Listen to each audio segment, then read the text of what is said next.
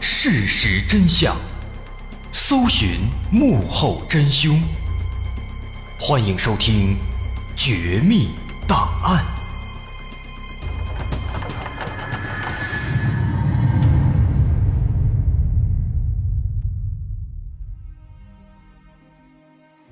还原事实，探索真相。欢迎来到今天的《绝密档案》，我是大碗。一九七七年六月八日，在贵州最南端的独山县，天气已经十分炎热了。这天吃过午饭之后，独山县委驻兔场公社的社员小杜和往常一样去山里巡逻，却无意间发现了一具尸体。当时他正在山沟里转悠，忽然闻到了一股奇怪的臭味他循着味道渐渐地往里走。最终，在一棵大树后面发现了一个山洞。恐怖的是，在洞口有一些散落的碎肉和骨头，这些肉呢都已经腐烂了，臭味就来自它们。小杜走过去往里看了一眼，顿时汗毛直立，因为他发现，不仅仅是洞口，在洞穴内部也散落着一些肉和骨头。看起来非常吓人。这番场景让他认为这个洞穴有可能是某些大型野兽的巢穴，心想此地不宜久留，于是马上转身要离开。但是啊，就在他转身的一瞬间，却忽然瞥到在旁边的地面上有一个白花花的、圆圆的东西。他走过去仔细一看，那竟然……是一颗人的头颅，这把他吓得半死，赶紧跑回山下报了警。警方赶到现场，也对眼前的景象感到非常吃惊，因为现场实在是太过恐怖了。只见那些腐烂的肉块从洞口一路断断续续的延伸到洞穴深处，期间还夹杂着一些骨头。稀稀拉拉的散落在洞穴里。如果这些肉和骨头都来自其他动物，那还没什么，但这些却偏偏来自人，这就显得非常恐怖了。在洞穴周围发现了一些大型野兽的脚印，因此警方认为，也许这名死者是遭到了野兽的袭击，非常不幸的成了他们的食物。但是。随后的发现却否定了这种猜测，因为警方在洞穴深处发现了第二颗头颅，这说明在洞穴里一共有两具尸体。如果说只有一个人遇害，在这深山老林里，没准真的是遇到野兽了，但是同时出现了两名死者，这个情况真的就不好说了，没准他们是遭到了杀害。被抛尸在了这里。在意识到了这种可能性之后，警方不敢怠慢，马上对两具尸体展开了仔细的收集和检查。很快发现，这是两名年轻的女性死者，她们的身上没有明显的伤痕或者淤青，而且也都没有穿衣服，只在地面上发现了两个黑色的发卡，应该是属于死者的。也正是因为尸体没有穿衣服，所以警方初步猜测，这有可能是强奸杀人。同时，尸体身上没有明显的伤痕，这意味着可能是被勒死或者是被毒死的。不过，和强奸杀人相结合来看的话，勒死的可能性要更大一些。除此之外，在进一步尸检之后，发现这两具尸体。他们的死亡时间也不一样，一个大约是在两个月之前，另一个是在三个月之前。时间上的差异呢，说明案犯是专门把这个洞穴作为抛尸的场所，而这个洞穴呢也非常隐蔽，藏在一棵大树后面，如果不走过来，几乎是不可能发现的。这说明案犯对这里应该是非常熟悉。有可能就是当地人。对于这样的案件，警方要做的第一步就是寻找尸源，于是制作了一些认领尸体的公告，张贴在县城里。可是，半个多月过去了，却没有人来认领尸体。这个情况让警方有些头疼，这说明这两位死者有可能不是本地人。不过，在那个年代啊，人员流动性本来就不大，即便这两位死者。不是当地人，估计十有八九也是来自周边的县市或者乡镇。于是，警方决定扩大调查范围，不仅仅是县城里，下辖的各个乡镇、周边的其他县城都可以问一问，看看有没有前两个月忽然失踪的女性。那这一次呢，果然有了新的进展。警方了解到，在三月四日。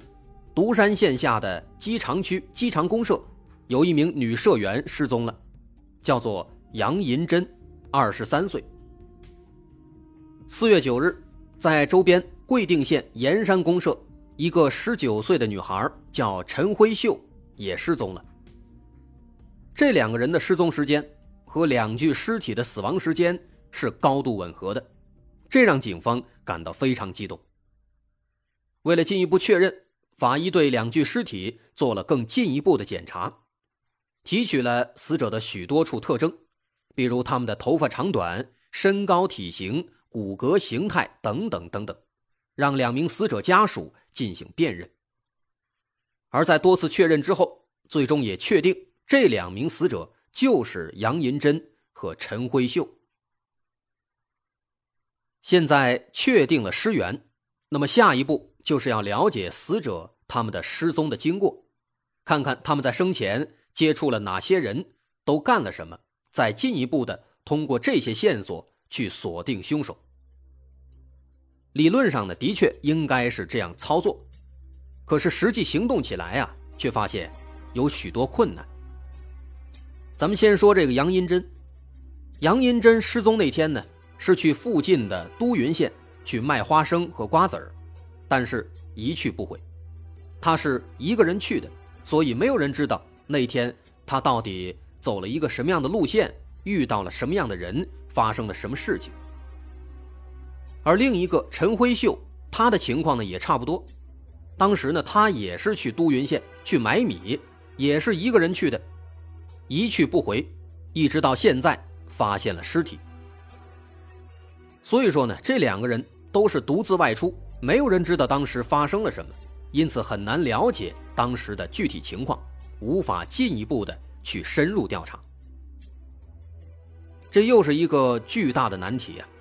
警方本来以为找到尸源就找到了抓手，能由此顺藤摸瓜了，却没想到这条线索竟然就此中断了。既然如此，那么下一步该如何推进呢？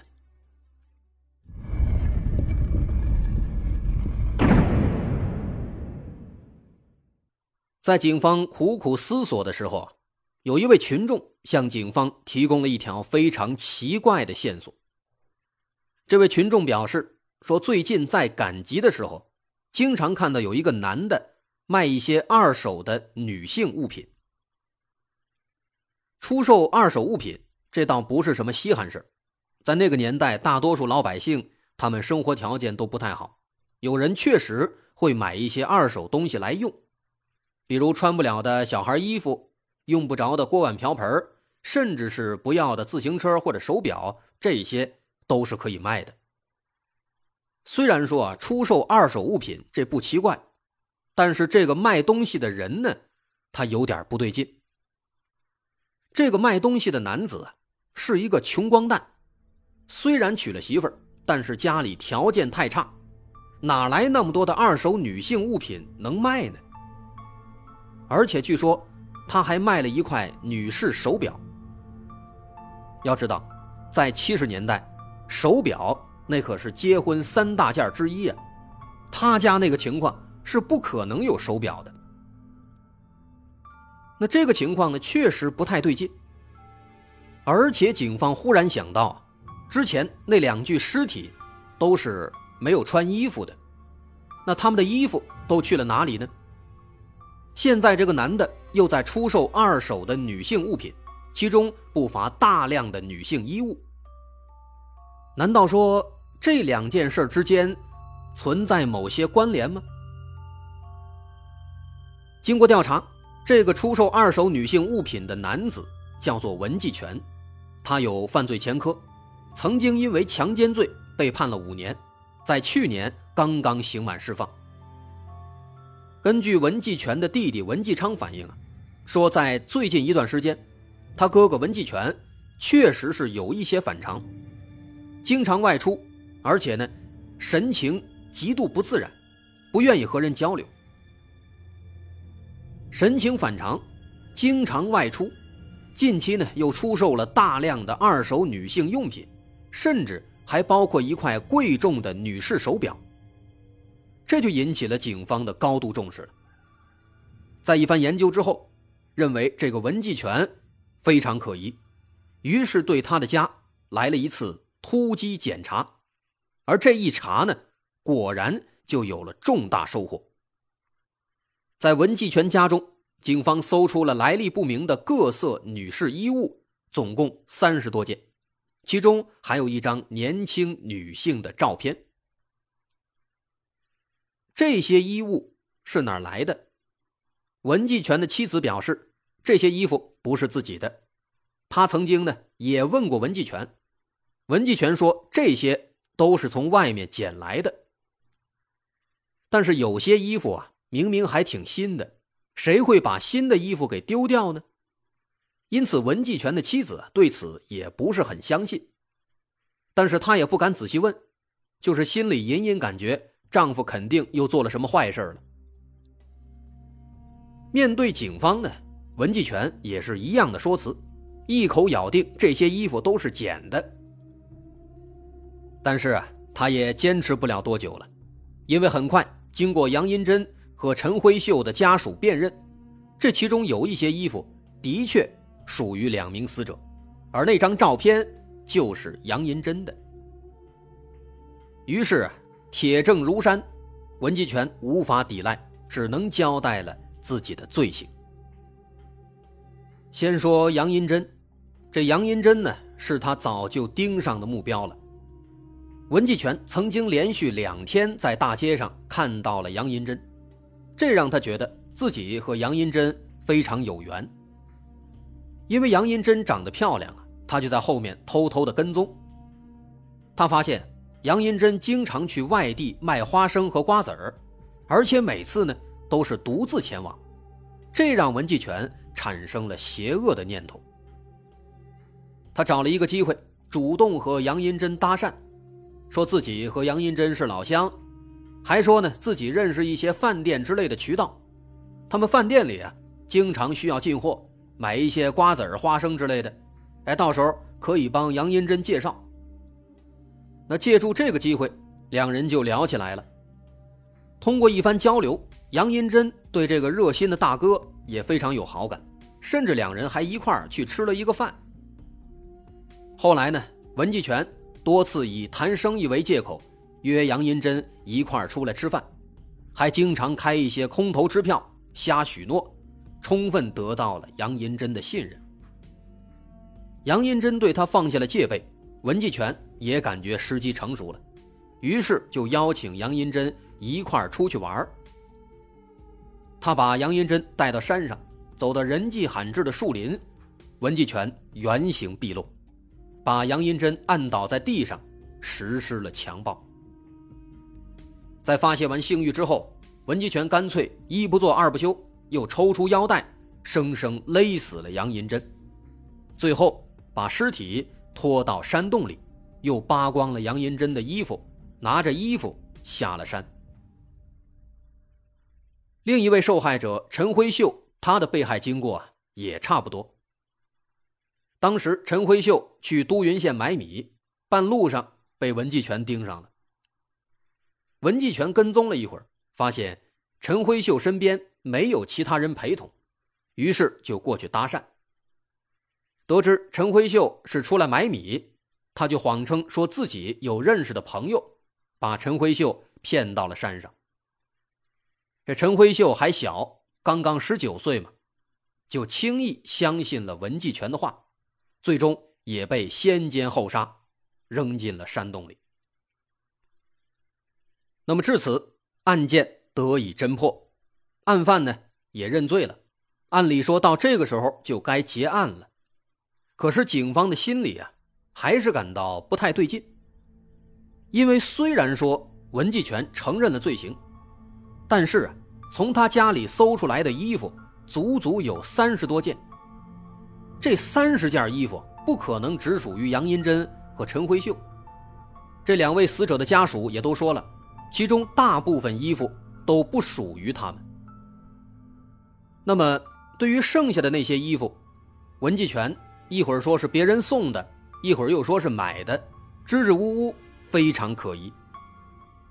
经过测量呢，这些衣服尺码各不相同，至少属于三四个人。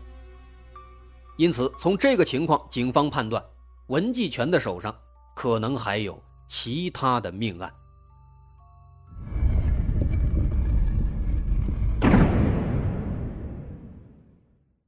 文继全的目标是年轻女性，于是警方对十里八乡所有的年轻女性失踪案件展开了排查，果然也有了新的收获。在一九七六年四月二十七日，都匀县凌云公社一个叫张文秀的女青年去城里卖茶叶，但是一去不回。通过对张文秀的家属的询问，得知张文秀当天。除了去卖茶叶，还把一条裤子送到了城里的一家服装店，让店里帮忙修改。于是警方就来到了这家服装店，店老板表示，那天张文秀的确送来了一条裤子，这条裤子改完之后呢，在三天以后，四月三十号那天，被一个男的给取走了。那这个细节就引起了警方的注意。经过询问啊，张文秀的家属并没有去取这条裤子，那不是家属取的，警方认为有可能就是案犯取的。于是警方拿了一张文继全的照片，让服装店老板辨认。老板表示，当天来取走裤子的就是这名男子。与此同时，曾经有群众在文继全那里买了一块二手女士手表。这块手表，后来经过张文秀家属辨认，的确就是张文秀的。在张文秀失踪五天之后，一九七六年五月二号，都匀县大河公社一个叫李永菊的女青年，去城里赶集，一去不回。对这起案件呢，警方都没有过多询问，直接拿着文继全家里发现的衣服去找李永菊的家属辨认，果然在其中。发现了李永菊的衣服。对于这两起失踪案件，这次又一次证据确凿，文继全也只能承认了，说是自己杀害了张文秀和李永菊。但是奇怪的是，他虽然承认人是自己杀的，但是对抛尸地点却说的不清不楚。一开始说尸体呢是扔在了某座山上的湖里。但是警方带人去捞了好长时间，却没有任何发现。后来呢，他又说扔在了秀峰村山上的神仙洞里。可是警方过去一看，发现这个神仙洞是一个七八十米深的巨大的洞穴，而且非常陡峭危险。怎么可能会在这样的地方抛尸呢？警方认为文继全可能又在说谎了。但是文继全啊，却委屈巴巴的表示说，尸体确实被扔在了这个神仙洞里。但这个洞穴呢，确实也是非常危险。这个洞分为上下两层，上层就有三十多米深，几乎已经是直上直下的往下走了。从这三十米再往下是下层洞穴，那就更加危险了，垂直九十度，有八十三米深。这个洞啊，在当地其实很有名，叫做神仙洞，但是因为太过陡峭，人很难进入深处，而且里面阴森潮湿，非常吓人，这神仙洞呢也由此得名。如此危险，而文继全偏偏就把尸体扔进了这个洞里。没办法，警方只好组织人力进入洞穴寻找尸体。那一天呢，正好下着雨，让勘察工作也变得更加危险。工作人员腰里绑着绳索，慢慢的下降到了三十米深的上层洞穴里。找了半天，在洞穴内部的一条岩壁上，果然发现。有两具堆叠在一起的尸体，已经高度腐败了。但是因为当天雨特别大，没有办法打捞，只能第二天再来处理。于是第二天，大伙再次进入神仙洞。不过这一次，当他们把尸体固定好，准备往上送的时候，忽然发现，在洞穴更深处，还有一些尸骨。那些尸骨呢？在一个分支洞穴里面，外面都是杂草，乍一看很难发现。于是工作人员继续深入，进入了这条分支洞穴。经过简单清理，果然发现了大量的尸骨碎片，全都已经高度腐败了。后来经过清理，在这里一共发现了四百四十多块零散的尸骨碎块。后经法医比对检验。确认在上层洞穴发现的那两具尸骨就是张文秀和李永菊，可是另外的四百四十多块尸骨又是谁呢？要知道，一个人的体内有两百零六块骨头，这四百四十多块尸骨至少是属于三个人的。后来经过检验啊，发现这些尸骨全部都是女性，从他们的腐败程度来看。他们的死亡时间和张文秀、李永菊都差不太多。不仅如此，这些尸骨呢也全都是裸体，没有衣服，只有一些头发上还绑着一些发卡。这些特征让警方产生了一丝不祥的预感。这些尸体的情况和文继全手下的其他死者几乎是一模一样啊！难道说？这些人也是死于文继全的手下吗？后来的事实证明，警方的猜测完全正确。在后续调查中，警方又收集到了更多的女性失踪的消息，把那些衣服拿来辨认，无一例外都能对上。后经文继全自己交代，他第一次强奸杀人，其实是在十几年前的。一九六一年，后来在一九七一年到一九七七年，他又接连杀害了九位年轻的女性，其中的大多数尸体都扔在了神仙洞里。从七一年到七七年，除去中间坐牢的五年，也就只剩下一年了。也就是说啊，他在这一年间就杀害了九位女性。再加上六一年他第一次作案强奸杀人，十条人命啊！所以毫无疑问，最终文继全被判处死刑。但即便如此，也可以说是死有余辜了。至于他多次抛尸的这个神仙洞，如今呢，已经成了一个著名的旅游景点了。现在它叫天洞。人们在观赏那些美丽的钟乳石、石笋以及地下暗河时，却鲜有人知道，在四十几年前，这里其实是一系列的惊天命案的埋骨之地呀。这就是文继全的案件。我是大碗，感谢收听。如果喜欢，欢迎关注我们的微信公众号，在微信搜索“大碗说故事”，点击关注即可。我是大碗，感谢收听，咱们下回再见。